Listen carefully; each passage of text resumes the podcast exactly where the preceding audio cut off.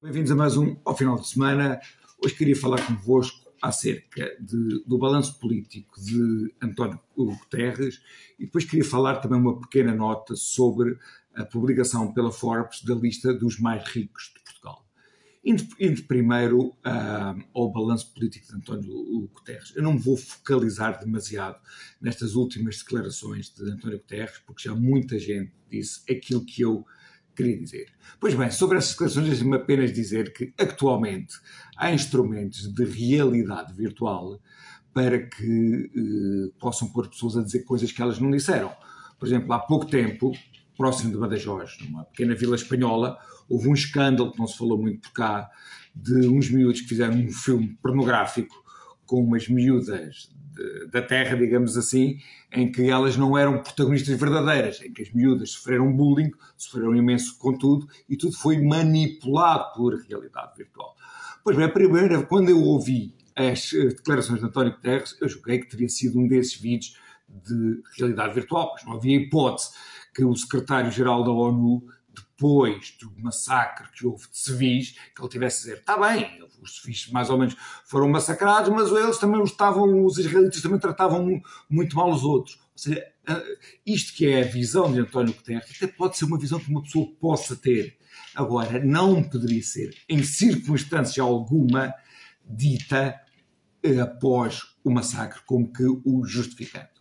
Pois bem, a ideia que eu tenho de António Guterres e as pessoas que lidam com ele dizem que ele é uma excelente pessoa. Eu não ponho isso em causa, mas tenho a pior ideia possível do seu legado político.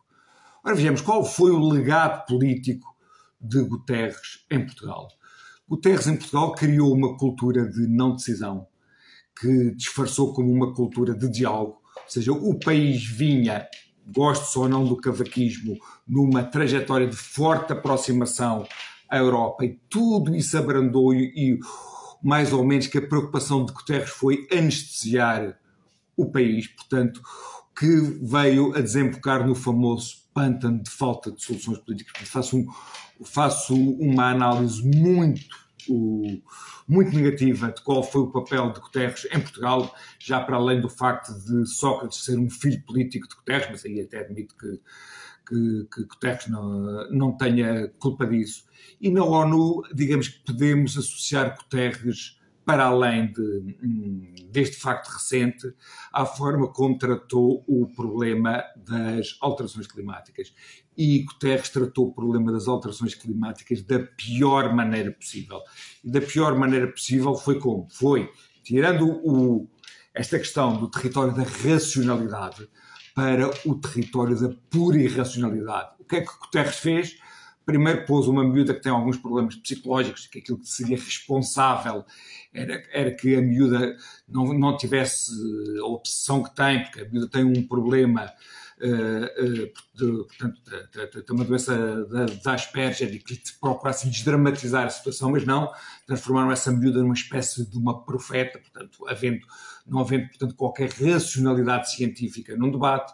Guterres foi-se fotografar para a, para a revista Time na Tuvaleia, que é um dos poucos países do mundo que está a crescer, porque aquilo é um, uma espécie de um coral, como se o país estivesse a afundar naquilo que é, claramente, em termos científicos, uma mentira. Portanto, Guterres colocou um problema que podia ser sério fora do, da esfera da racionalidade e teve agora esta intervenção infeliz, para além do track record que teve em Portugal, que é forçosamente negativo. Portanto, pode ser uma pessoa simpática, pode ser uma pessoa bem formada, mas pensando em termos de legado político, de, acho que é difícil arranjar pior.